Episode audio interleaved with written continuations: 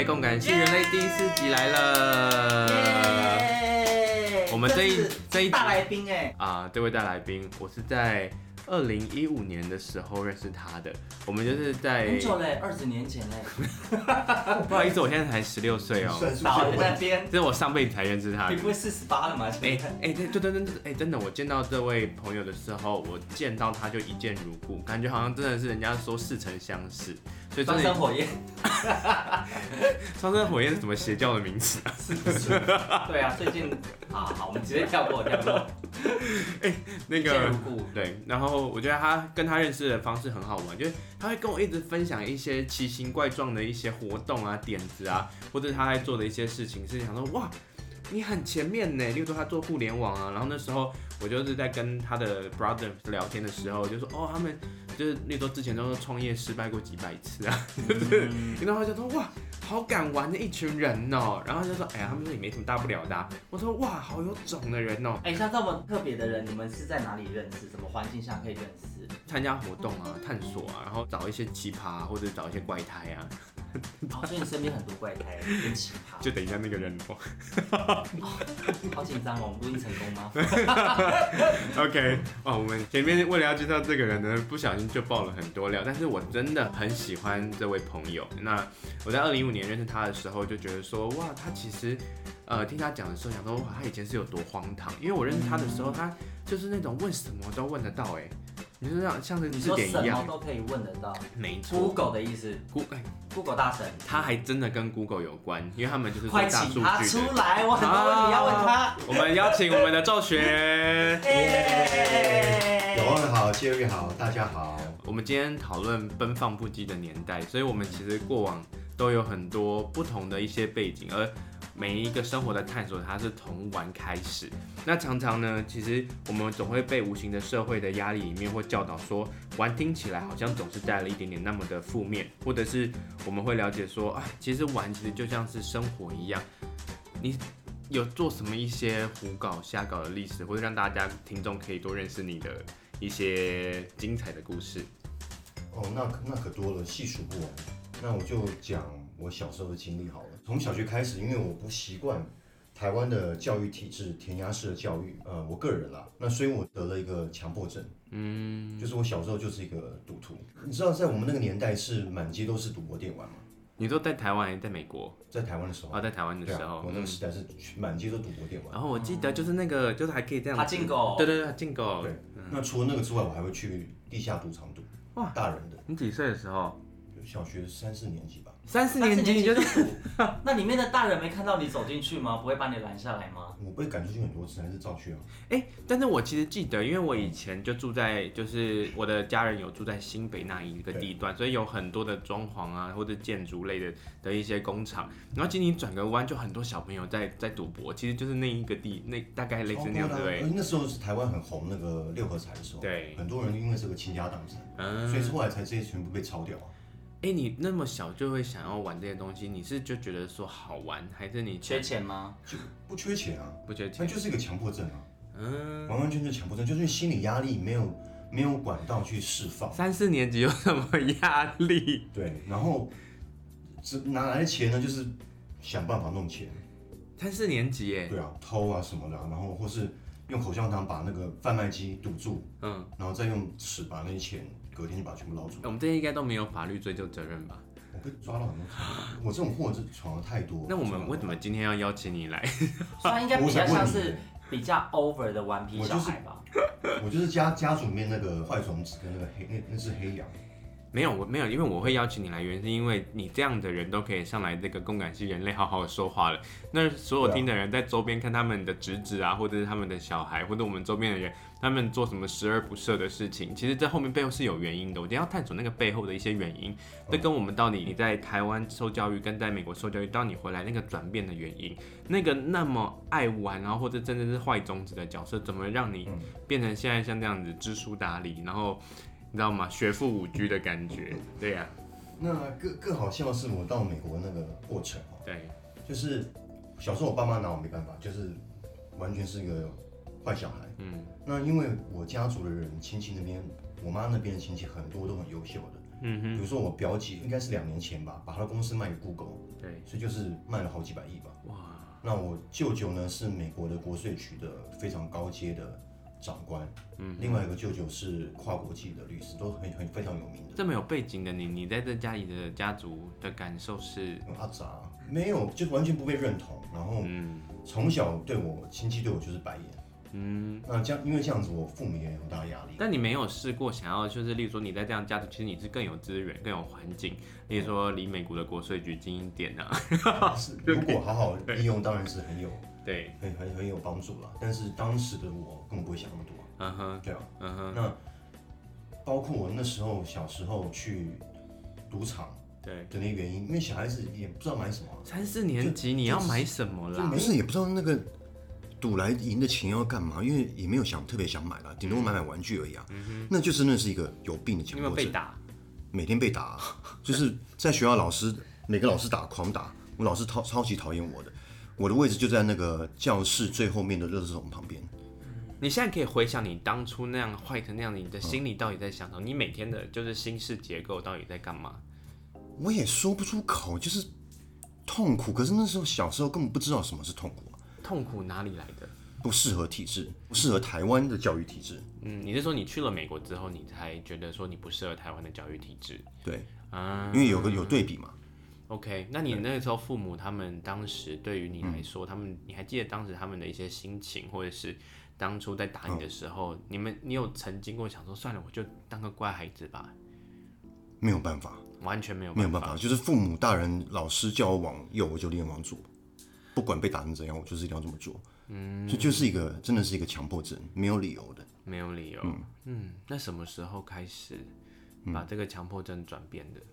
直到去美国为止。因为我这样一直从三年级一直开始这样胡搞瞎搞到六年级，我妈觉得我真的不行了，嗯、就是已经快有神经病了。因为那时候我已经得了很严重的那个洁癖。什么时候？大概六年级吧，国小六年级，国国小六年级到那个出国一，我在国我国完读完国一我才出国的。嗯、那国一的到国一的时候，我得了严重的那个洁癖，就是我每天上床之前我要洗脚洗十几次，嗯、因为我觉得我脚很脏，很脏。这其实是个洁癖，因为我就是没办法睡觉啊，洗完脚躺上床就觉得脚脏，又下来洗。嗯，对，妈妈有用一些寻求一些正当的管道，例如说心理智商啊，或者是一些职能辅导啊，或者是儿童职能辅导，去带你、嗯、去让你回到比较是平衡的正轨吗？没有，他们做的处理方式就是因为那时候我小学差点被退学嘛，因为闯太多祸了。对，那在我然后一直到了国一之后的那年暑假，我妈就说要带我去美国玩找亲戚。对，那我跟我弟就跟我妈三个人去。美国的加州跟德州玩了两个礼拜，嗯、哇！迪士尼乐园什么 NASA 太空总署啊，超爱，因为我想买什么，我妈都说好。对，这是在我家不可能发生的，就是我要求个任天堂，是要大概求三个月吧。这也蛮奇怪的哦，妈妈突然对你很好。对。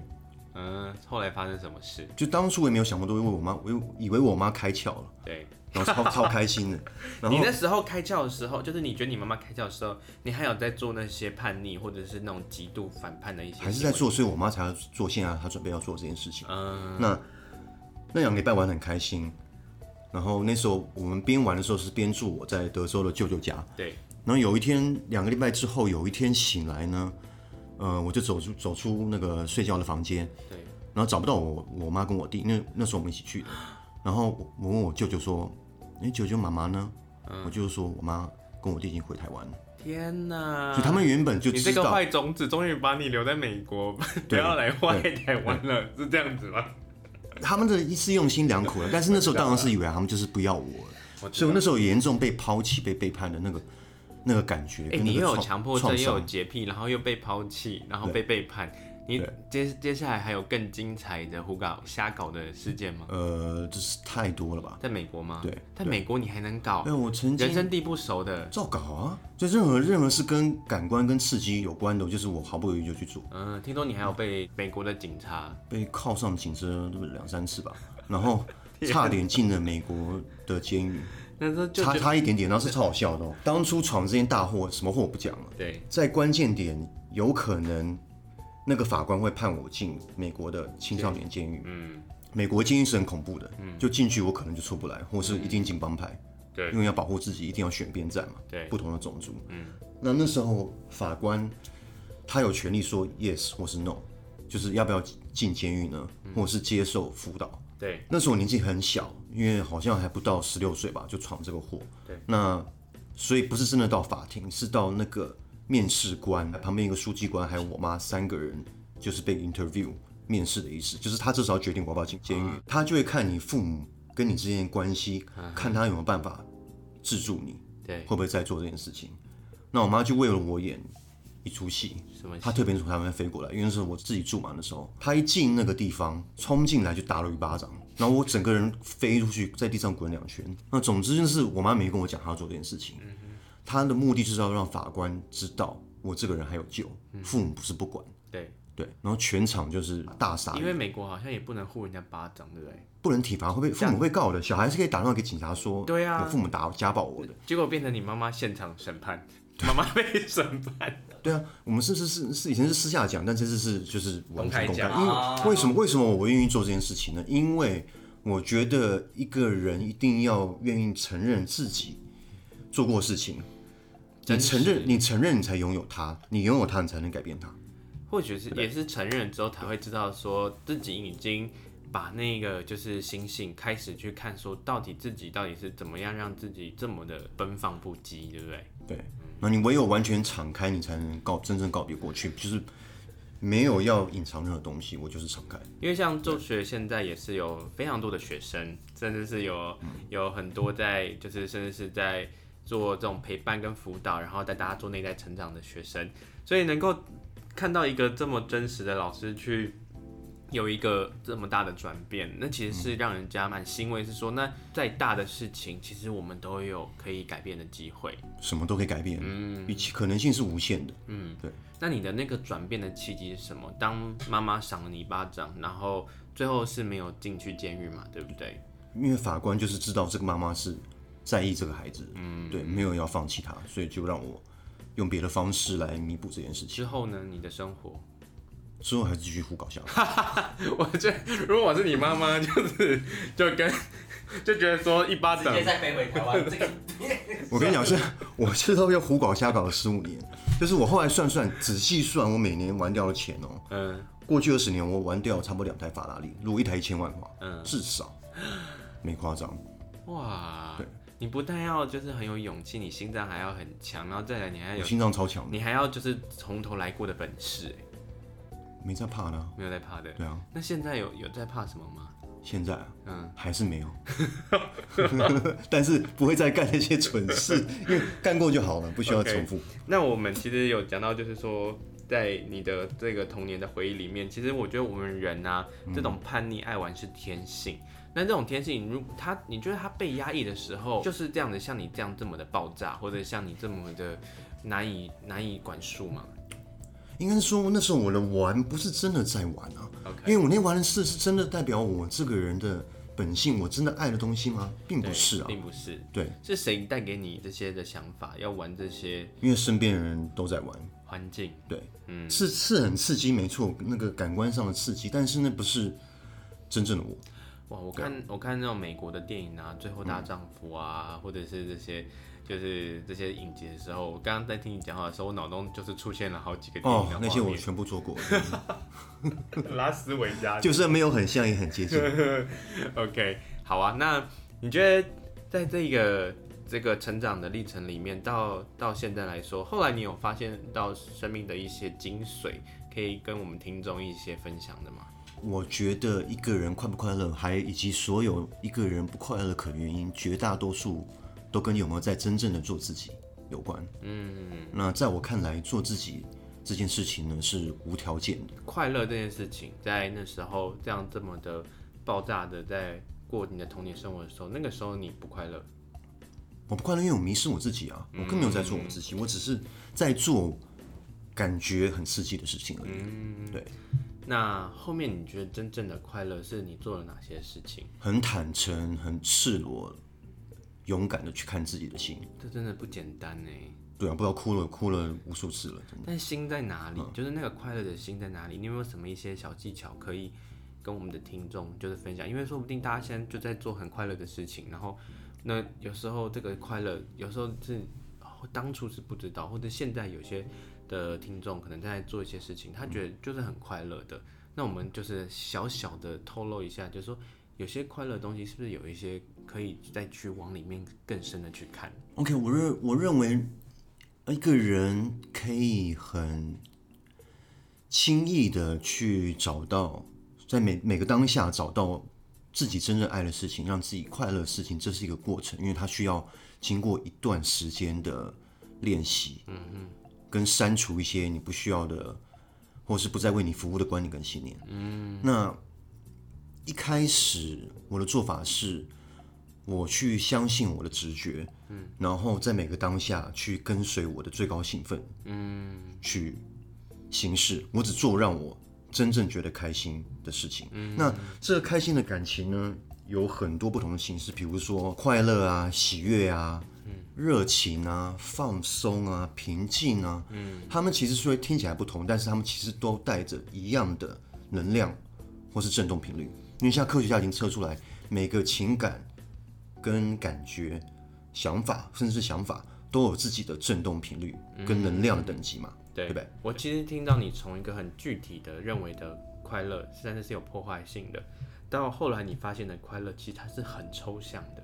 之前的快乐是假象快乐，嗯，对对。我去把我赚的钱，我那时候很会赚钱，全部拿去买名牌。嗯，我小时候从初中开始是全身名牌，阿玛尼什么的，对，反正你想过的大牌，我几乎都穿过。是，嗯，那问题是我得到什么？没有，那不是我啊。嗯，你看我现在穿就只是 T 恤跟对。很舒服的，很舒服，的裤子，也包括我认识你的时候，其实基本上已经转变了啦。就是我看到你就是这样，就是哎、欸，我就我会认识周学，就觉得说哇，很很多他在，他就是随时都在在在，好像很像是一个很像小朋友一样，然后看到任何事情都很开心，然后在探索事情，然后问他很多事情的时候，他都。他研究过事情，他还会再重新很有耐心跟你讲一遍，说他在那里面发现了什么，然后找到了什么，然后就说那你也可以去看看，然后这里面有什么，就是说那个我觉得那个感觉好重要。你是什么时候开始会去分享你的快乐？从小就是一个爱分享的人嘛。嗯，对。但是每个时期喜欢的东西不一样。嗯，OK，其实你本来就有一些特质，因为你看有些人其实他如果被压迫或被压抑，他是不会反抗的，嗯，但是你会反抗，你反抗的的方式甚至是。连美国政府都可以惊动到。另外一个一个人要快乐的重点，我觉得就是绝对不压抑。嗯，任何情感都不压抑。嗯嗯，OK。不管今天有没有人因为你的自由表达、你的情感跟你真正想要什么时候，对你有任何批判或者什么的，通通不要管。嗯，这是我觉得是一个快乐秘密。那怎么去平衡那个理性跟感性？因为如果不压抑过度的话，它可能也会造成人家的困扰。这也是一个过程，我认为，嗯、因为。你这样讲也没错。那如果是一个你，你可能会质疑说，一个人杀人犯，他如果他不压抑自己不去杀人，对。但真正要当一个人，这是我个人观点了，我不一定是对的。就是当一个人真的愿意去面对自己的心，然后去面对自己最丑恶、最黑暗的一面之后，当这个这个过程过了之后，他不会想去伤害别人。嗯，对啊。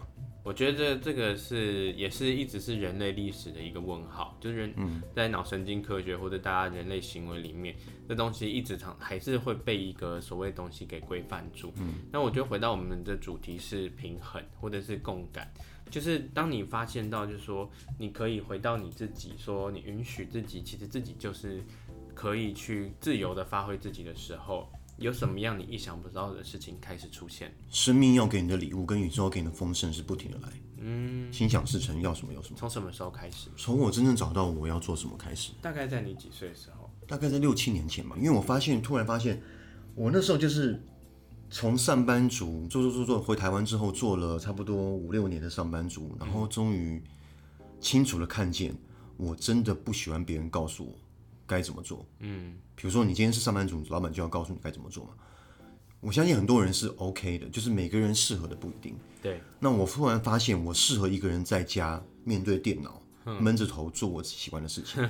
那对这个过程呢，是要经过一段可能是充满挑战，或是甚至痛苦、疲累的过程，探索过程。嗯、因为我决定不再做上班族。拍了老板桌子，我闪，把他电话挂了，我闪人之后呢，我做了差不多一年多的翻译，嗯、那有做过翻译的朋友一定都知道，翻译是个很累、很耗神的工作。嗯，我必须在电脑面前，眼睛看一下原文，再转过来看打我的字，是整天大概十几个小时的工作。嗯。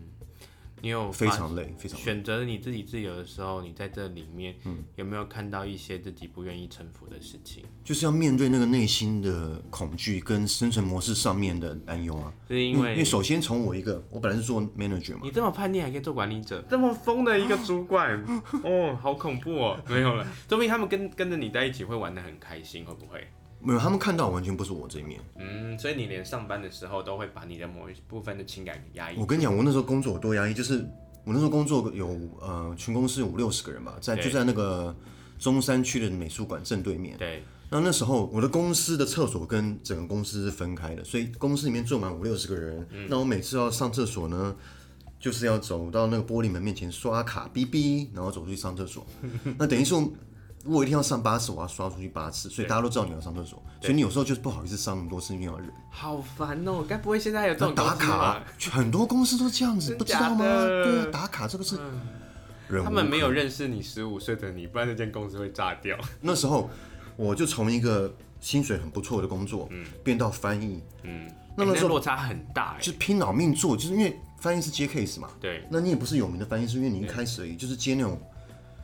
有跟翻译社配合，有的没的工作，可能一个月拼老命，一天工作八到十几个小时，你一个月大概最多三四万而已吧。嗯，所以比我之前少了六七十趴。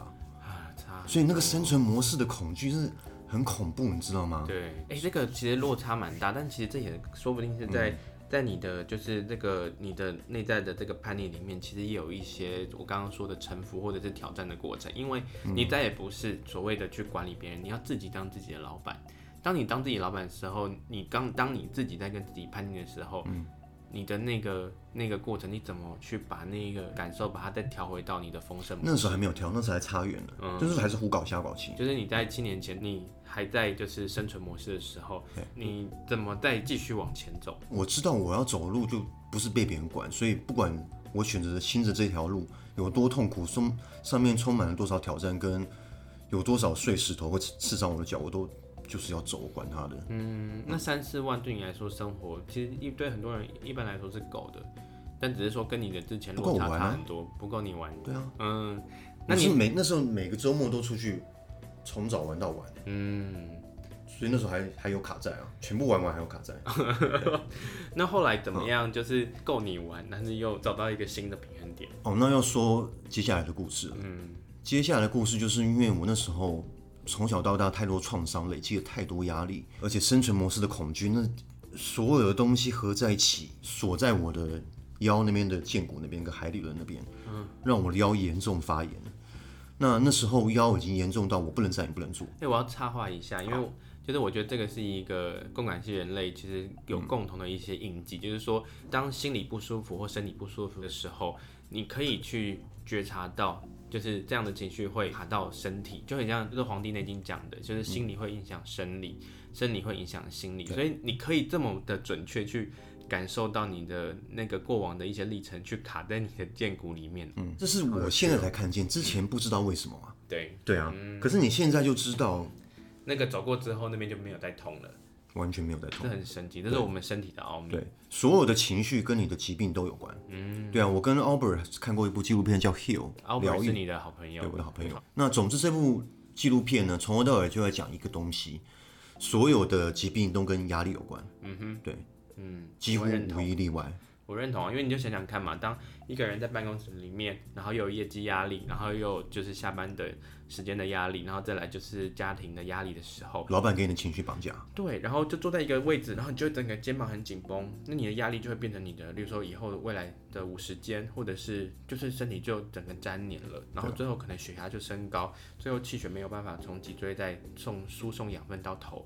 所以就说，哎、欸，这是生理的问题还是心理的问题？就就比如说，很多的共感人，我相信会听这个 podcast，很多是共感人、嗯，共感人非常的敏感。对，那大部分共感人是不适合一整天都跟人群相处的。嗯，他很多时候需要一段时间，就是只有他自己独处。可是你在公司根本没办法这么做。那这些压力累积到哪里去了？就身体的每个细胞分子里面了。讲到这些共感人，其实他也是最近也蛮有名的两三本书，嗯、叫做《高敏感是一种天赋》。就是说，其实共感人他可以去察觉的压力的能量其实是比较高的，但如果他没有忠于自己的压力的时候，他累累积也比别人更快。对，而且共感人。因为太敏感了，他像海绵一样，他别把别人不是他自己的想法跟情绪全部吸收在身体里面。可是如果你没有工具的话，你不知道怎么去释放跟删除这些东西啊。对，对啊。其实这都还是一种天赋，只是你要放在生存模式还是创造模式。它完全是一个宇宙给共感人这个礼物。嗯，如果使用得到的话。你觉得共感人是一种就是天生的还是后天培养的？天生的，天生的。对，嗯。那如果有人希望在后天培养，让自己的就是第六感或者是这种感受度比较深，那要怎么样去？例如说找到一些方式。嗯，方式千百种，而且我相信条条大路通罗马。嗯，但是有两种我会建议一下，就是身体上的。嗯，第一个去牙齿，如果是曾经用过水银填充过的去除汞，因为我曾经除过。嗯，那我除之前，因为。汞跟会塞我们的松松果体嘛，嗯，对不对？那松果体跟我们的感知、跟第六感，还有我们身体健康都有很大的关系。对，像我去除汞之前，我一直除八颗。对，那那汞就是水银，是剧毒。对，好，那我除之前呢，我每天一睡醒我就想睡。嗯哼。十多年都是这样子，哎、欸，但这个完全是 make sense 啊，因为汞这个东西本来就对身体有害，然后其实，在科学的研究里面，本来它就是会慢性就是让大脑中毒，而且甚至有些人的牙齿太久了，结果他的汞就是释放到他脑，所以脑雾那已经不是脑雾，那就是毒，就是毒物，就是毒啊！我那感觉就是什么想睡，感觉就是。嗯头脑完全无法思考，头像一一层雾罩在我的整个人身上。对，那十年来就是这。不过那个算是早期的，就是牙齿的那个部分，然后也只有就是咒学会特别这么科普的给我们这些 idea，但是还有另外一个是。啊、我先跟我想分享一下我出广过程，那实在太好笑了。是嘴里面涂满那个什么海藻，对，然后戴上防毒面罩，然后医生也戴防毒面罩，然后整个地方是特别的房间全部罩起来，对。然后再去除那汞，因为那太毒了。你想这种毒放在我们牙齿里面，这样对吗？哎，真的。但是我小时候、啊、那时候真的也有被填。你被你被填过？我有填过，我也有被填过。那现在还有吗？我后来也有被被除掉。OK。但我们的那个听众，如果 你有填过汞的话，超过三十岁以上都应该都填过。啊、呃，对，那个时代，因为后来才变树脂的。对对对对。如果说三十岁以上的听众，你的牙齿。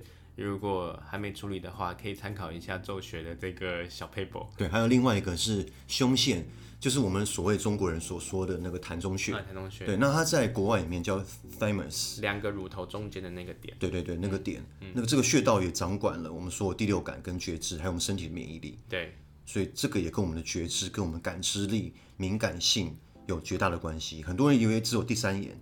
这两个是一样的，那胸门甚至更强？胸门是不是就是来自于，就是有可能就是那边有塞住呢？什么都有可能呢、啊。嗯、对啊，可能原因有好几种，同时重叠。嗯，我也还有听过是就是氟啦，氟化物。哦，对啊。就是说，我觉得你在讲的东氟化物，你在讲的东西都是我们人的，就是那个第人家俗称的第六感。或那你知道那个氟化物在以前在二次世界大战是什么东西吗？也不知道哎、欸。老鼠药。对对对啊、哦，好像是哈。你好像只有咒学才会，你真的是，啊、你真的是智库哎！我觉得是我真的在三年前真的开始做我自己，毫无保留做我自己，开始，然后愿意去相信我自己，因为我以前不相信我自己的时候，我会害怕被别人批判，嗯，那我不敢讲我讲的话。那纵使我这多年来一直有在看我喜欢的书，然后研究我喜欢的资料，学习我喜欢学习的东西的话，我不敢去分享，嗯。就是你两三年前绝对想不到我是个可以出来跟朋友分享。我知道了，我我之前认识过咒学，就是咒学其实就是说啊，那边有两个人以上、三个人以上，他说啊，不要不要不要了，你们去就好了。对对，但其实我们的活动其实都还蛮好玩，或者说假设就只是一种就是看电影或干嘛，但是你就是会比较还没有就是 ready 好，就是表达你自己。嗯嗯，然后后面我就觉得说哇，就是咒学整个还不但是分享自己以外，然后还去。就是带很多，就是关于课程的学习，而且大家很乐于跟人家分享，完全是一百八十度大转变的。对，这个是没错，但是我孤僻的个性还是在。嗯，因为我其实很享受，很享受孤独跟孤僻了。因为孤独，我觉得跟孤独跟寂寞是不一样的东西。对，因为孤独的话，对我对我来说，个人的定义，这是我个人定义，就是如果你的家在你心中，你永远不寂寞。对，所以你只是孤独，然后你享受那个孤独而已。我觉得是很美的东西。我觉得宇宙很幽默，一个人的心理里面其实会有一些很即兴的一些心理状态，例如说你很爱玩，然后你也很叛逆，而且你也很敢探索，但其实你也是很就是享受孤独的人。但是我觉得这是一种就是宇宙非常幽默的，可以去欣赏自己的过程。那你找到了那个平衡点？嗯、哦，应该是说我从呃美国崩溃，然后觉真的已经崩溃，快快不行了。回到台湾，我自己跑去乡下的田里面住了五年，嗯，就是完全隔离我跟所有事情，然后跟自己相处这样子。我觉得那那段时间对我来说很重要。这个在以前的部落哲学叫做勇士之路，叫做 Vision Quest，嗯，就你把自己。拿开你以前惯习生活的地方，对，但是我没有没有真的成功，因为我还是每个礼拜周末跑去台北大玩特玩，然后再，但是至少你有就是不是每天玩嘛，你就是说在一个孤独的状态下去探索自己，或者去找自己，真的是要去忍受那个孤独带给你的那种，就是到底自己为什么就觉得总是找不到一种就是怎么玩都玩的不满足的一个一个过程。那个玩是很空虚的，嗯，对，在刺激跟感感官的极致享乐之后，那个是回到家一个是人静的时候，那个空虚是无法用言语形容。嗯，我我很喜欢你刚刚后面的结语，是当你很知道说你可以去，你有一个乐于分享的一个人格，你有一个就是享受孤独的人格，但你有一个就是嗯喜欢收集资料，然后去探索自己的人格，那我觉得也是你原本。那个比较很觉察跟敏锐的那一块的性格，这三个东西全部东西都是你，但是如果没有驾驭好的话，它可能很冲突，对，可能对于爸妈真的是整个社会体制来说不理解。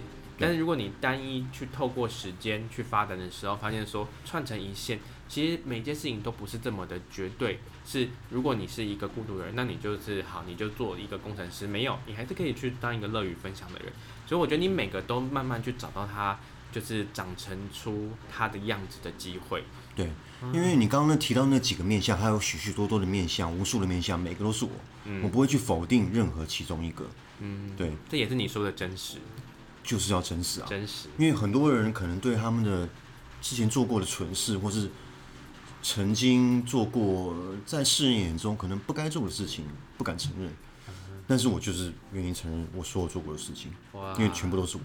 今天第四集好精彩，我又听到咒学他，呃，直接把他的面具直接拆下来，跟我们听众一起共感的去一起拆开，就是面具的方法。那这个面具其实一直都不是说，就是说他假装什么，而是他那些东西都是他以前因为无法选择必须戴上的，但是一个转捩点，重新去接受真实的自己，甚至是那个矛盾跟冲突或即兴的自己。都各自在不同的生命阶段去让它去茁壮跟发芽，因为允许，然后去欣赏这一个宇宙的幽默，然后让它到来。那今天的共感系人类非常谢谢咒学，谢谢永汉跟 Jerry，谢谢大家，谢谢谢谢，谢谢。好，喜欢我们的 Podcast 的话，记得要订阅哦。哇，在今天第四集听到咒学的故事，真的是让我大吃一惊。我都没有想到他会跟听众这么的坦诚，去把他放荡不羁的童年，曾经是赌徒，然后呢，在优秀的家族里面被认为是一个坏种子，他的强迫症跟洁癖也在国中的时候，到最后不适合台湾的体制，被父母丢包，住在美国，这样的遗弃跟背叛呢，他更察觉到自己是一个特殊。呃，情感或者是情绪，甚至是身心是特别敏锐的族群。那当他知道他必须要改变，因为呢，他知道这些的玩，他都是在去证明自己说，如果真的是快乐的话，那他就要真的去很赤裸的打开自己的心。那今天咒学也为大家去示范了一个跟自己过去告白，然后把自己快乐的情绪，透过自己的方式。甚至透过真实与假象快乐里面带来的感受，物质的、有形的、无形的，去找到自己理性跟感性的平衡点。那我觉得每个人呢都能够呃，去认识自己内心的丑陋或者是黑暗。过程过了，其实都会知道，其实这些东西都先跟过去告别，要先跟过去的自己说对不起。但接下来要迎接的事情是自己适合什么。其实高敏感族群呢，有一些特质，甚至常有的心理现象，例如对自己的高要求很高，或者是会容易受到罪恶感的良心的苛责。再来，容易会去感觉到恐恐惧或者是忧郁。再来，不善于排解愤怒的情绪。那如果说天生你是这样的状态的话，今天的咒学也跟大家分享了一下心理跟生理的反应有哪些的话题或者是议题，可以在高敏感的状态下去发挥天赋。例如说呢，去要找到自己可以去享受独处或者是孤独的时间。再来呢，其实要去看见自己的情绪，其实是会累积在自己的身体的。那其实不只是高敏感族群，其实每个人心理都会影响生理，生理也会影响心理。所以他也提供了呢保健的方式，嗯，比较特殊的方法，去培养自己随时保持一个敏锐的一个共感力。所以呢感谢周学完全的敞开自己的心胸放下自己所有的面具在这条打开自己真实的路上我们呢都还在这个过程中一直去看见自己勇气的那一面也乐于分享自己。我们接下来在共感系人类里面会继续陪伴大家一起成长茁壮。下集见哦。